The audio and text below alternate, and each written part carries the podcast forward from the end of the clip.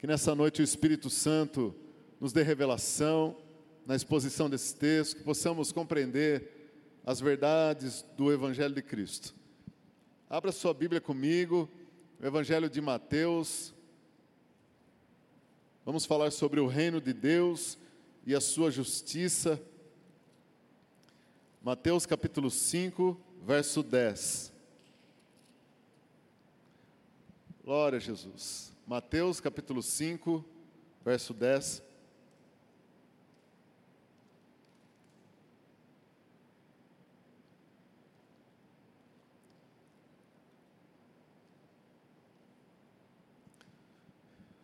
Hoje pela manhã, eu estava fazendo uma manutenção em casa. E do alto da minha casa, a casa é bem alta, eu, eu escutei um, um cântico, era bem cedinho, umas nove horas. Eu escutei um coral. E eu falei, Deus, será que já é agora? Mas infelizmente não era o arrebatamento, era o coral da empresa, da Astra. e eles estavam ensaiando, não sei se você ouviu. É, é, e estava vindo um cântico tão lindo de Natal. Eles estavam ensaiando, acho que era ensaiando para apresentação de fim de ano. E eu disse, Deus, que gostoso, estava com saudade disso. Né? Estava com saudade disso, das cantatas de fim de ano, desses, desses corais tão lindos que se no final do ano apresentam cânticos tão maravilhosos, né? Durante um período eu e a minha família nós pudemos acompanhar ali no Politiama, no Teatro Politiama de Jundiaí, a apresentação da Orquestra e Coral da Assembleia de Deus de Jundiaí, algo lindo, evangelístico. Levamos algumas pessoas que não são eh, ainda do Senhor lá e foram tão impactadas por isso. E estava com saudade. Quando eu ouvi aquilo, eu falei: glória a Deus, né? Glória a Deus poder voltar a, a viver isso e ouvir esses cânticos dessa, dessa maneira. E final do ano é, é um momento tão tão especial. Por mais que saibamos que essa data é simbólica, mas eu não sei vocês, mas quando vai chegando dezembro, eu sou tomado de uma alegria. As luzes nas casas, as famílias reunidas, o, o, o clima de falar de Jesus toma não somente as igrejas, mas toma toda a terra, né? Isso é muito especial, amém, queridos? Esse clima natalino é muito importante. Sabemos que existem tantas outras coisas sem propósito, mas para nós que amamos Jesus, pelo menos eu sinto uma alegria quando entra dezembro, porque eu sei que nós vamos falar e nós vamos sempre estar durante o mês todo falando do Senhor Jesus, do seu nascimento e da história que mudou a história das nossas vidas. Amém? Glória a Deus por isso. Mateus capítulo 5, versículo 10, somente, somente o verso 10, diz assim: Bem-aventurados os perseguidos por causa da justiça, porque deles é o reino dos céus. Vou repetir. Bem-aventurados, ou seja, felizes, os perseguidos por causa da justiça, porque deles é o reino dos céus. Existem três palavras ou três contextos nesse verso que gostaria de nessa noite escorrer com os irmãos e que me chama muito a atenção nas palavras de Jesus, porque aqui é Jesus dizendo, ele diz assim: Felizes os perseguidos por causa da justiça, porque deles é o reino dos céus. Então, perseguição, justiça e reino dos céus tem tudo a ver, amada igreja, tudo a ver. Quando nós falamos de perseguição, talvez somos remetidos ao passado, à Idade Média, ou talvez os primórdios da igreja, quando a igreja foi perseguida e quem estuda um pouco, lê alguns, alguns livros é, históricos acerca do início da igreja primitiva, até mesmo na própria Bíblia, depois que Jesus ascende aos céus, começa uma perseguição contra a igreja. Talvez a gente, quando fala de perseguição à igreja, a gente logo é remetido àquele período. Ou talvez a um país totalitário em que os cristãos é, de, países totalitários em que a religião é outra, como o islamismo, e os cristãos são muito perseguidos, né? talvez a nossa mente é remetida para lá. Mas quando a igreja, quando a Bíblia diz que felizes são aqueles que são perseguidos por causa da justiça, não está falando de uma igreja especificamente localizada em um país, está falando de toda a igreja. E é muito importante nós, como cristãos, entendermos isso. É muito importante. Viver num país liberal e democrático talvez nos dá um pouco de conformismo, ou talvez de, é, é de, de esquecimento acerca desse princípio tão importante da igreja. Veja, vou repetir de novo: isso é um princípio importante da igreja. A igreja é perseguida de natureza, às vezes mais intensamente, ou depois é, alivia um pouco, mas Jesus está dizendo, e, e vários textos bíblicos dizem, que a igreja ser perseguida é característica dela, si, dela própria. E nós vamos ver o porquê disso. Mas eu quero chamar a atenção dos irmãos acerca desse princípio da igreja. Às vezes é muito confortável, e eu, é lógico, não estou querendo aqui dizer que nós temos que provocar uma perseguição, longe disso, né? É muito bom servir a Deus da maneira que servimos, é muito bom.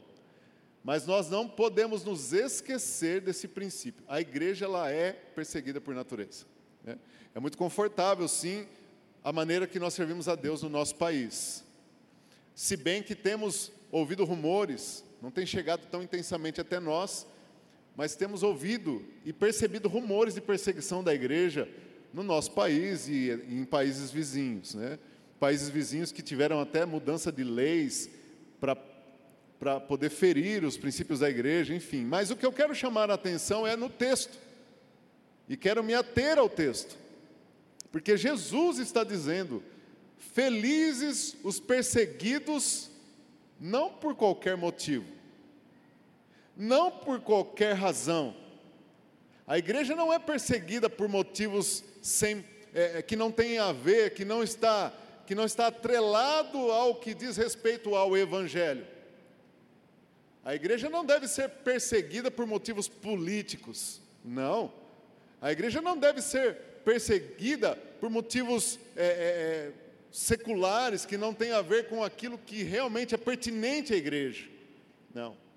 A igreja é perseguida por causa da justiça. Que justiça é essa? Nós vamos ver. Mas é importante entendermos isso, meus queridos.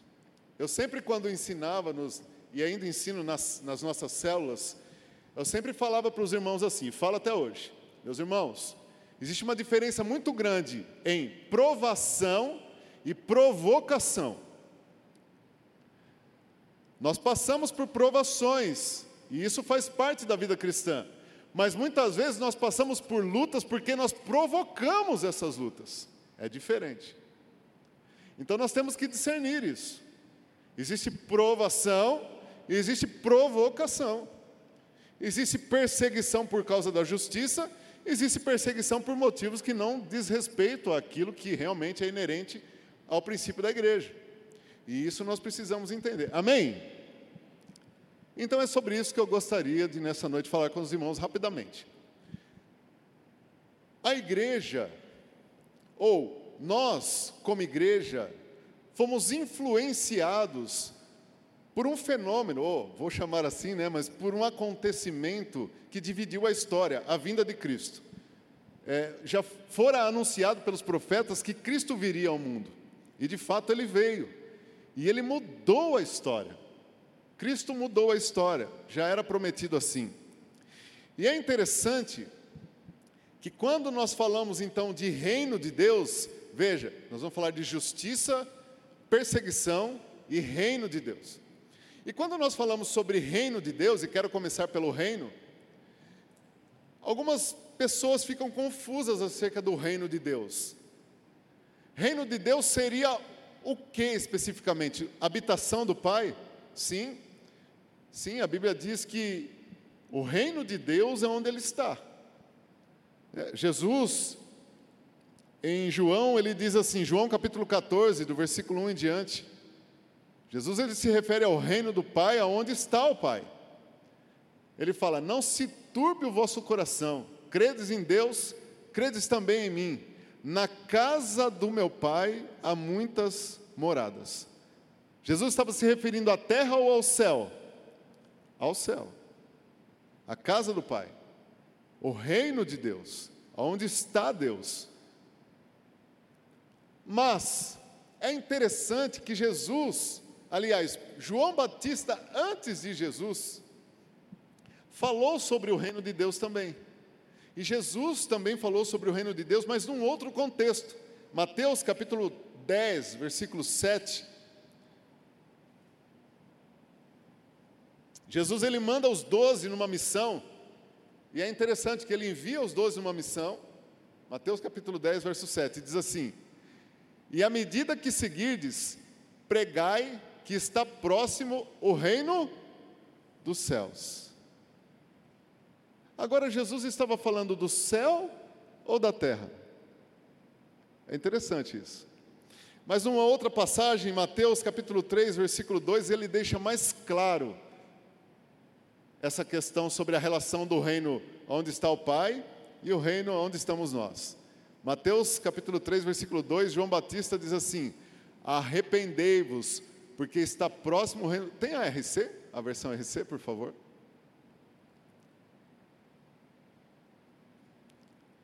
E dizendo: Arrependei-vos, porque é chegado, é chegado o reino dos céus. Jesus vai repetir isso um pouco mais para frente. Então ele diz assim: Arrependei-vos, porque é chegado o reino dos céus. Ora, se ele estava falando que é chegado o reino dos céus, ele estava falando da terra e não dos céus, amém? Então é muito importante nós entendermos isso, meus amados. Porque o reino dos céus, ele é pregado na Bíblia em dois contextos. O reino onde está o Pai e é o reino onde estamos nós.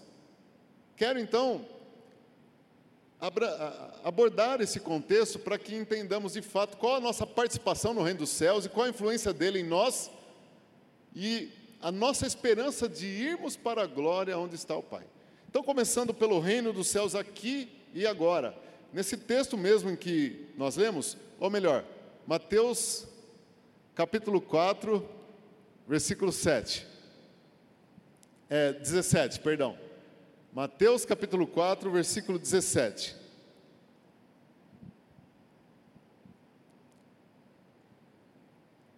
Jesus diz assim: Desde então, aliás, a narrativa de Mateus diz: Desde então começou Jesus a pregar e a dizer: Arrependei-vos, porque é chegado o reino dos céus. Veja que a pregação de Jesus estava muito em sintonia com a de João Batista, né? Então Jesus aqui está se referindo ao reino dos céus na terra. E o que é isso, amada igreja? O que é o reino dos céus na terra? É aquilo que muitos dizem hoje que é a cultura do céu. Tem algumas músicas que falam disso, né? A cultura do céu. E é bem isso mesmo. O reino dos céus entre nós é a cultura dos céus entre nós. É o reino de Deus estabelecido aqui na terra a cultura do céu, tudo que diz respeito aos céus, tudo que diz respeito ao Pai, tudo que diz respeito ao santo, ao espiritual aqui na terra. Então Jesus, quando ele vem ao mundo, ele estabelece o reino dos céus na terra. Ele traz a cultura do céu para a terra. É, é isso mesmo. E nós percebemos isso e nós somos impactados por isso através do agente Espírito Santo. Mas essa cultura dos céus, amada igreja, ela, é, ela tem suas particularidades, tem, tem seus princípios, seus valores, seu modo de ser diferente de tudo que está na terra. O reino dos céus é diferente de tudo que está na terra. É interessante que Jesus ele faz esses paralelos o tempo todo. Jesus, quando ele ora ao Pai, ele disse assim: Eles estão no mundo, mas eles não são do mundo. Não é assim que Jesus ora lá em João? Pai, eles estão do mundo, mas não são do mundo. Não peço que os tire do mundo, mas que os livre do mal. É o paralelo, é, ou posso chamar assim, o paradoxo entre os céus e a terra. Mas é importante entendermos isso para o que vai se seguir daqui em diante daquilo que nós vamos ministrar.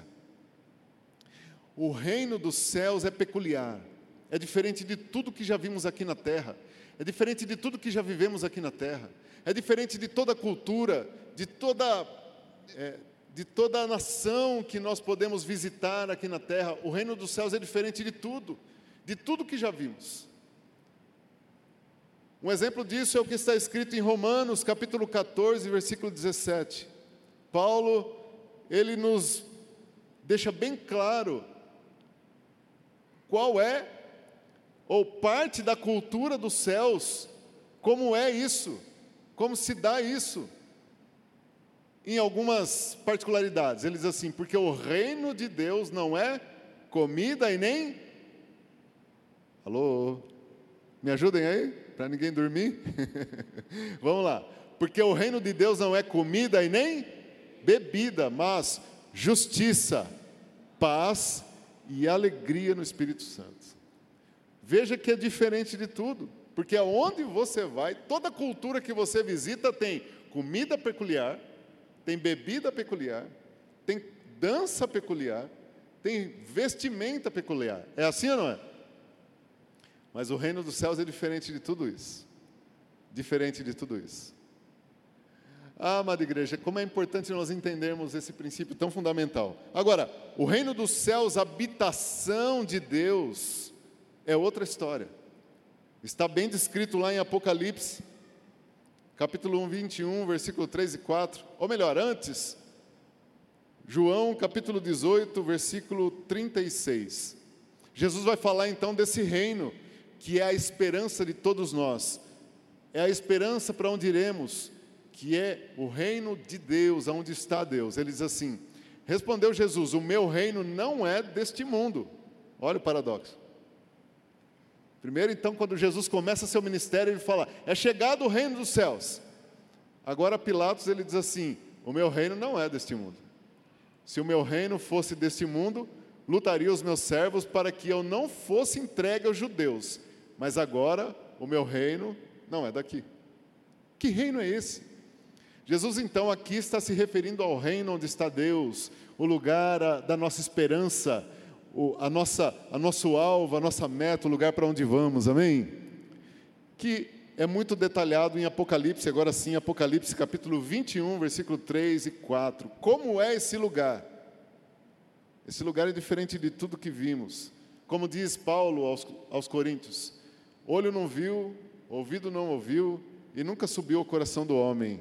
É o que está reservado para mim e para você naquele lugar, meus queridos. Nós vamos ser surpreendidos quando chegarmos lá. Mas a Bíblia diz que é um lugar muito maravilhoso. João diz: Eu ouvi uma grande voz do céu que dizia: Eis aqui o tabernáculo de Deus com os homens, pois com eles habitará, e eles serão seu povo, e o meu Deus estará com eles e será o seu Deus. Verso 4.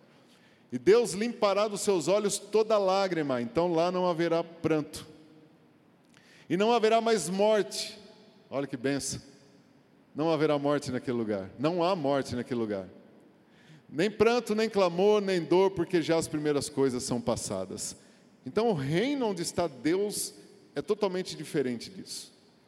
É um lugar totalmente diferente do que nós estamos vivendo aqui. Mas eu quero me atentar, agora então, bem estabelecidas as diferenças dos reinos. Nós vamos nos atentar então, amada igreja, sobre o reino dos céus aqui e agora. Amém? O reino dos céus aqui e agora. É a cultura dos céus entre nós. Quando Jesus então fala sobre o reino dos céus que é chegado, não está dizendo do reino onde está Deus, mas da cultura dos céus entre nós. Por exemplo, se eu perguntar para alguém aqui, aonde fica a Alemanha no Brasil? Certamente, prontamente, nós vamos responder que fica no sul. Aliás, é um lugar maravilhoso se visitar. Né? Mas a Alemanha no Brasil fica no sul. Por quê? Porque tudo lá remete a esse país da Europa. As pessoas são diferentes, a estatura delas é diferente, o sobrenome delas é diferente. É interessante que todo mundo que vem do sul, o primeiro nome pode ser até conhecido, mas o sobrenome é diferente até de pronunciar, não é verdade? porque eles são oriundos de famílias que vieram da Alemanha. É muito peculiar, a comida é diferente, a cultura é diferente, o sotaque é diferente. com o reino dos céus é assim também, amada igreja. Nós somos filhos de Jesus, filhos do Rei, nós temos sobrenome de santo, nossa cultura é diferente, nosso jeito de ser é diferente, amém? Nossa maneira de se portar é diferente, é sobre isso que Jesus estava dizendo. É chegado o reino dos céus, ou seja, quando nós então entregamos nossa vida a Cristo, nós fazemos. Os irmãos vão ficar bravos comigo. quando nós entregamos nossa vida a Cristo, nos tornamos cidadãos desse reino e passamos a ser então conforme a cultura do céu. E as pessoas, e isso é interessante, quando olham para um cristão autêntico, ele fala assim: esse aí, não fala com essas palavras, mas ele quer dizer: esse aí faz parte do reino dos céus, porque ele pensa diferente, ele anda diferente. O andar que eu digo não é nos passos, né? Mas a, a conduta de vida é diferente,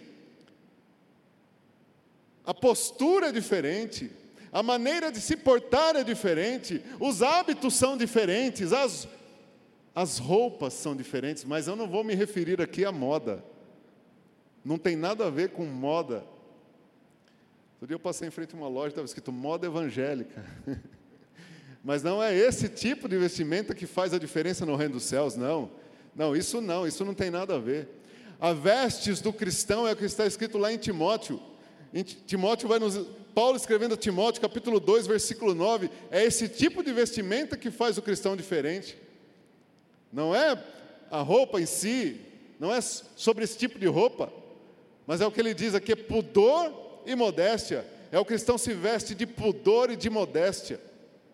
Essa é a roupa do cristão. É, é como está escrito lá em Efésios capítulo 6. Ele coloca uma camiseta da justiça, na cabeça ele põe salvação, nos pés ele põe evangelho da paz, na cintura ele põe justiça, verdade. Essa é a vestimenta do cristão, daquele que faz parte da cultura dos céus. A roupa é diferente, nesse sentido. Amém? Nós fazemos parte de um reino diferente. O reino dos céus é chegado. Quando Jesus diz é chegado o reino dos céus, ou seja, ele estava querendo dizer que seria estabelecido um reino em todos os cantos do mundo onde as pessoas seriam diferentes. As pessoas seriam diferentes. Quem olhasse para as pessoas desse reino veriam diferença. E tem que ser assim, porque é um princípio do reino dos céus. Amada igreja, assim como a cultura é diferente, o reino é diferente, a justiça desse reino também é diferente. Também é diferente. E Jesus falou sobre isso. Abra sua Bíblia comigo então. No livro de Mateus, no capítulo 5, Agora então nós vamos falar sobre essa justiça desse reino.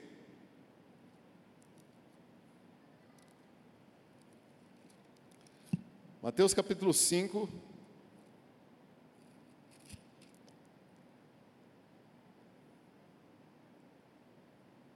Versículo 20 em diante. Se o povo é diferente, se o reino é dos céus, então a justiça também tem que ser dos céus. Amém, igreja? A justiça também tem que ser dos céus. E o que é justiça? Ora, justiça, no seu contexto geral, é um conjunto de leis que tenta estabelecer a harmonia entre as pessoas de forma justa, né? a relação interpessoal de maneira justa. Um conjunto de leis que faz com que nos entendamos aí de uma maneira justa. Pelo menos tentam, né? A justiça dos céus é assim também. Mas não são regras e não são leis, são princípios. É diferente. Deus ele planta em nós não leis e regras, não mais. Mas ele planta em nós princípios, e isso faz toda a diferença. Toda a diferença. Eu sempre dou um exemplo sobre princípios e regras. Cristão não segue regra, cristão anda por princípio. Eu sempre dou esse exemplo do semáforo. O semáforo está vermelho. E se tiver um guarda municipal, se tiver um policial militar, ninguém é tonto de passar no vermelho, é verdade? se tiver câmera também não. Mas se não tiver guarda, não tiver câmera, não tiver ninguém. Não aqui, obviamente, mas em alguns lugares a pessoa dá uma olhada para um lado, dá uma olhada para o outro e avança o sinal vermelho. Agora, quem tem princípio, quem anda por princípio, ele vai ficar ali. Meu, meu filho está estudando em Campinas e a gente estava levando ele buscando, até ele tirar carta. Graças ao Pai Eterno, ele tirou carta, né? agora está indo sozinho. E muitos semáforos no caminho até a escola. E a gente parava em todos os semáforos, né? Porque é princípio, até mesmo porque é segurança. E a gente ficou abismado. Em Campinas, ninguém respeita semáforo. Vermelho, todo mundo no vermelho. E até meus filhos, né, que sempre nos viram respeitar o semáforo, nossa, aqui ninguém respeita o sinal vermelho. Todo mundo passa no sinal vermelho. Porque tem que ser princípio. Não pode só ser regra, porque se for regra e não tiver ninguém fiscalizando, eu não respeito. Se eu for andar só por lei e só por regra, se não tiver ninguém olhando, eu não respeito, porque não está dentro de mim, não é cultura, não vem de cultura. Então eu não respeito. E é sobre isso que Jesus vai falar quando ele fala sobre da justiça dos céus. Mateus capítulo 5, versículo 20, ele começa dizendo assim: Porque vos digo que se a vossa justiça não exceder, não for maior do que a dos escribas e dos fariseus, de modo nenhum entrareis no reino dos céus. E aí ele está falando do reino onde está Deus. Vou repetir. Jesus pregando aos seus discípulos, falando aos seus discípulos, porque se, porque eu vos digo que se a vossa justiça não exceder, não for melhor, não for maior do que a dos escribas e dos fariseus, de modo nenhum entrareis no reino dos céus. Então Jesus aqui já chega dizendo: olha, cultura do céu é diferente, a justiça do reino que eu estou estabelecendo é diferente. Se ela não for melhor, se ela não for superior à dos escribas e fariseus, e vamos adotar aqui no nosso contexto, escriba e fariseu seriam os legisladores de hoje, o, o nosso legislativo, os nossos deputados e senadores. Né? Ele está dizendo: se, no, se a lei, se, se a nossa lei do nosso reino, o reino celeste, não for melhor, não for maior do que a deles, nós não entramos no reino dos céus. Então Jesus vai estabelecer um reino de justiça, que todo aquele que andar nessa, nessa, nessa justiça vai cumprir também as leis do mundo, as leis humanas. Então Jesus agora vai fazer um paralelo entre leis do mundo, daqueles que não são do reino dos céus, e as leis do reino dos céus. Ele vai começar a fazer esse paralelo. O que é a lei da nossa sociedade? O que é a lei deste mundo? E o que é a lei do reino dos céus. Ele vai começar a fazer esse paralelo. E você quer ver? Eu acho que você já leu, mas você, se você não leu, você vai se surpreender com aquilo que Jesus ensina que devemos ter como princípio. Eu vou citar alguns, não dá para citar todos, né? Nós vamos lá. Versículo 21, do capítulo 5 de Mateus. Ouviste que foi dito aos antigos: Não matarás, mas qualquer que matar será réu de juízo. Isso é fato, não é verdade, queridos? Ninguém sai de casa dizendo, vou matar alguém hoje. Né? Ninguém faz isso. Então, Jesus está dizendo, vocês ouviram que foi dito por aí que não, não se deve matar. Mas se alguém matar, o que vai acontecer? Vai ser julgado. Vai ser julgado. Isso é a lei humana, a lei dos homens. Agora Jesus vai falar do reino dos céus. Verso 22. Eu, porém, vos digo que qualquer que sem motivo, se encolerizar, ou, ou seja, arrumar encrenca, é, entrar em atrito contra o seu irmão, já é réu do juízo. Apertou um pouco o cinto, né, igreja? Hã? Sem motivo eu encrencar com o irmão. Não fui com a cara daquele irmão, não sei porquê. É, eu entrei na igreja já não bateu, o santo não bateu, sabe? Não. Não sei, não bateu, o jeito que olha, arrogante, não foi. No reino dos. Lembra que Jesus falou que tem que exceder? Aí no mundo, se você matar alguém, você vai sentar no banco dos réus. Jesus falou assim: olha, no reino dos céus é diferente. Só de arrumar treta com o irmão, só de, de, de arrumar briga com o irmão sem motivo, já vai ter problema com a entrada lá no céu. Porque com Deus é assim. Nós fomos, chamar para, nós chamados para um reino de amor. Amém, igreja? Dois princípios são fundamentos da igreja: amar a Deus sobre todas as coisas e o próximo como?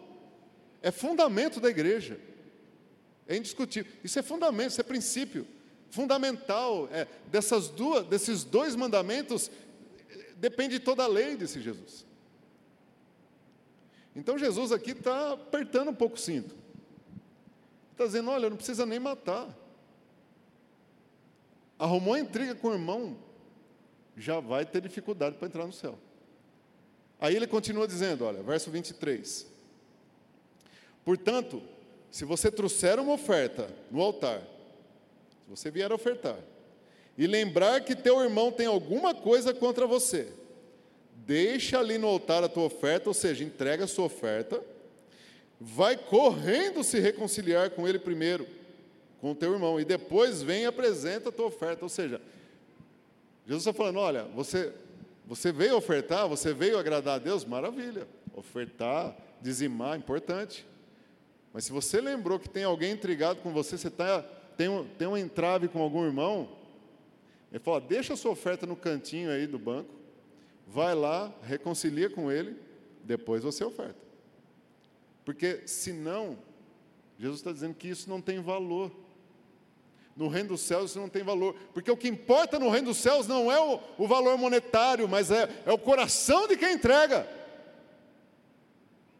Se é cidadão desse reino ou não. Se faz parte desse reino ou não. Se é cidadão do céu ou não. E não o quanto ele está trazendo. Cultura do céu. Outro paralelo que Jesus faz então com a justiça do céu, versículo 33. Do capítulo 5 de Mateus, Jesus diz assim: Outro sim, ouviste que foi dito aos antigos: Não perjurarás. Agora você pode pôr numa versão RA, por favor, que senão está muito erudito isso aqui. Também ouviste que foi dito aos antigos: Não jurarás falso mas cumprirás rigorosamente para com o Senhor o teu juramento. Se você vai num tribunal, qualquer ju, né, no Brasil não tem essa prática, né, mas nos Estados Unidos tem, até coloca a mão sobre a Bíblia, né? Não tem essa prática de pôr a mão sobre a Bíblia, mas a, no Brasil, a justiça humana, você não pode mentir em juízo. A gente viu isso, né, nessa CPI que aconteceu aí.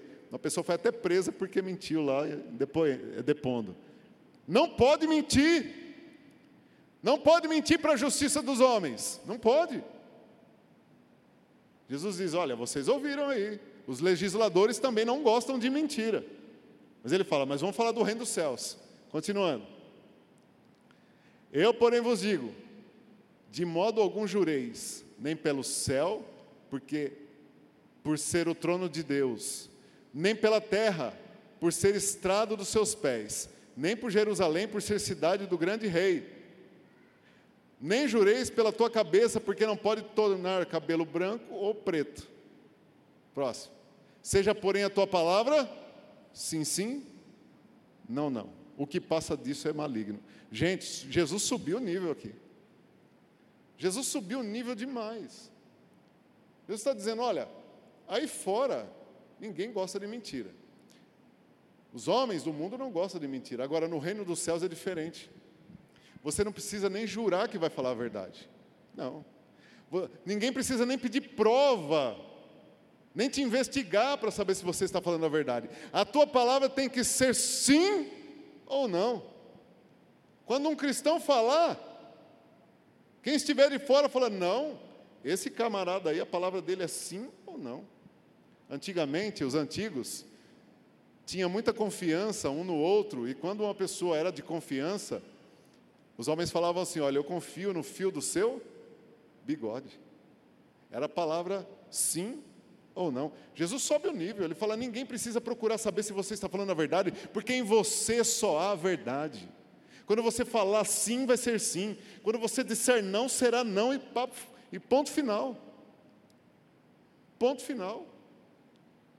Amém, igreja? Ninguém, nós não precisamos jurar. Não, olha, pode acreditar, pergunta para fulano se eu não estou falando a verdade. O cristão não precisa disso. O cristão não precisa disso. Quando o cristão fala, é a verdade. Amém? Outro, outro princípio, outra, outra justiça que é do reino dos céus, que é cultura dos céus, e Jesus ensina. Amada igreja, nós não estamos inventando nada. É ensino do mestre. Isso é peculiar da igreja. Isso tem que estar no coração do cristão. Isso tem que fazer parte da vida do cristão, da vida do crente. Porque Jesus disse que nós seríamos diferentes. Nós seríamos do reino dos céus. Nossa cultura é diferente. E ele continua. Verso 38 ele diz assim: Ouviste que foi dito olho por olho, dente por dente. Eu, porém, vos digo que não resistais ao mal, mas se qualquer te bater numa face direita, ofereça-lhe também a outra. Ou se alguém quiser pleitear contigo e tirar-te a vestimenta, larga também a capa. Se qualquer te obrigar a caminhar uma milha, vai com ele duas. Dá a quem te pedir e não te desvies daquele que quiser que lhe empreste. Aqui Jesus pegou pesado. Mas isso é cultura do céu. Se nós queremos entrar no céu, isso tem que estar em nós. Jesus está dizendo: olha, vocês ouviram por aí, olho por olho, dentro por dentro. Se alguém tomou alguma coisa de você, vai ter que devolver. Olho por olho. Se alguém tirou de você alguma coisa, vai restituir. É assim que a justiça da terra faz. É assim. Mas Jesus está dizendo aqui: olha, no céu é diferente. No céu é diferente. Se alguém te causou algum mal, deixa para lá. Se alguém tomou de você alguma coisa por necessidade, complementa o que ele está precisando. é diferente. Alguém tomou emprestado de você e não teve como pagar, vai lá e inteira o que falta.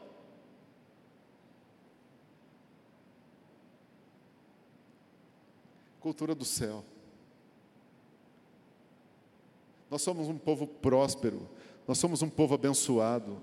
Deus, Ele faz transbordar sobre nós a Sua graça, a Sua justiça.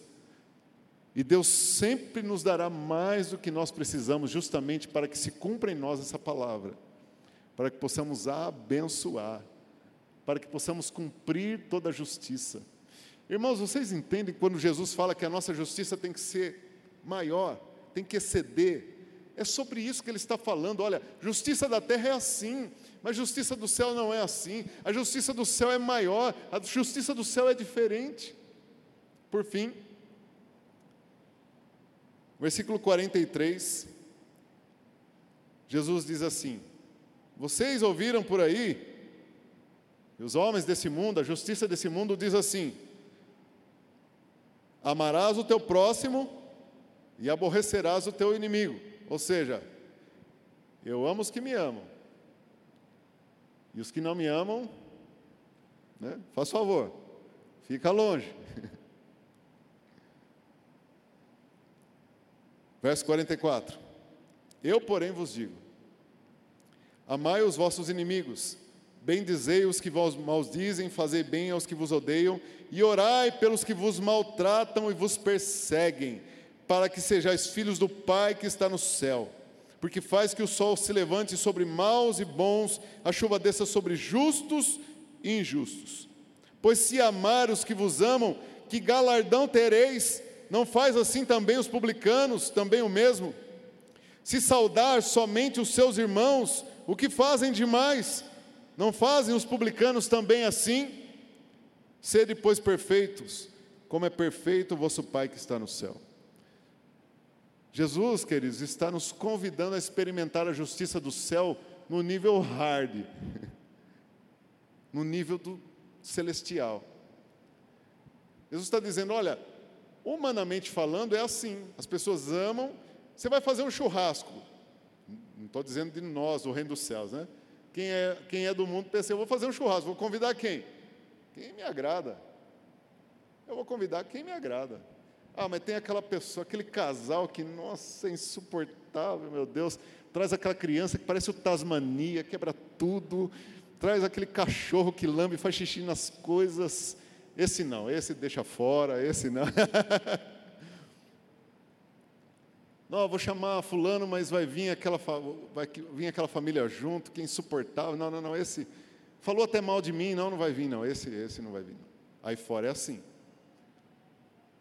Mas no reino dos céus é diferente. Não, é diferente.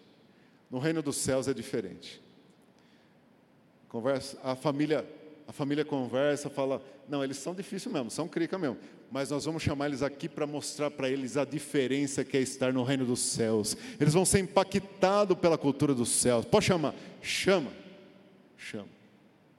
Está na empresa, de manhã, né? A gente costuma cumprimentar todo mundo. Você cumprimenta o legal, o gente boa, o da turminha, e você chega naquele que sempre fala mal de você para o chefe. Aí você pula esse. Não, não, não, não. Esse você cumprimenta, olha no olho e fala: Jesus te amo. E eu também. Não me diga se é fácil ou se é difícil, porque isso não é problema meu. Isso é cultura do céu. Não me diga se é fácil fazer isso ou não. Isso não é problema nosso, isso é problema do Espírito Santo trabalhando em nós. Quando eu digo assim, hum, isso é difícil, então, porque eu preciso mais da ajuda do Espírito Santo. Ah, isso é complicado, então preciso orar mais. Ah, assim não dá, então preciso me converter. Porque Jesus disse que isso aqui é cultura do céu. Isso aqui tem que estar em nós. Isso aqui tem que fazer parte de nós. Porque senão ele disse aqui, olha, eu não sou diferente dos escribas e dos fariseus. É ele quem disse.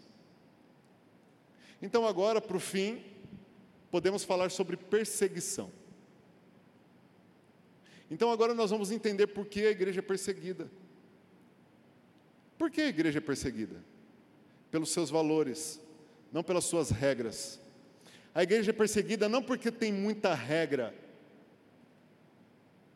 A igreja é perseguida porque os seus valores são diferentes. Os seus valores incomodam os seus princípios incomodam as trevas. Aqueles que estão a serviço das trevas não vão ficar felizes com uma igreja que ama os inimigos, que converte o coração do injusto, que atrai aquele que é ímpio, que traz para dentro da igreja, que traz para o reino dos céus por uma atitude de amor, porque perdoa a dívida, porque ama aquele que não deveria amar. A igreja vai ser perseguida porque vai incomodar as trevas, que não se conforma com uma igreja que educa seus filhos conforme o reino dos céus, conforme a justiça dos céus que ensina seus filhos que devem amar ao próximo, que homem é homem, que mulher é mulher, vai ser incomodado por isso. A igreja vai ser perseguida pelos seus valores que são inegociáveis, que são imutáveis, que incomodam as trevas. A igreja vai ser perseguida porque existem famílias que fazem a diferença, famílias que são luz onde chegam. Sabe quando você vai na casa daquela família? E quando você chega, fala, Ih, chegou os crentes. Mas você é simpático, você é muito gente boa, mas os seus princípios e valores incomodam. Seus filhos são educados, seus filhos são amorosos, sua esposa tem pudor e modéstia, o seu marido tem uma boca santa. Os homens se, se envolve, os homens ficam naquela rodinha falando de mulherada, bebendo cerveja, falando mal da vida dos outros, e o seu marido tá, e o marido da, da irmã está do lado dela, exaltando a família, dizendo como são felizes, dizendo como são felizes por servir ao Senhor. Os homens estão quase caindo, tropeçando, não conseguem subir um degrau, tão bêbado que estão, parece uma vaca.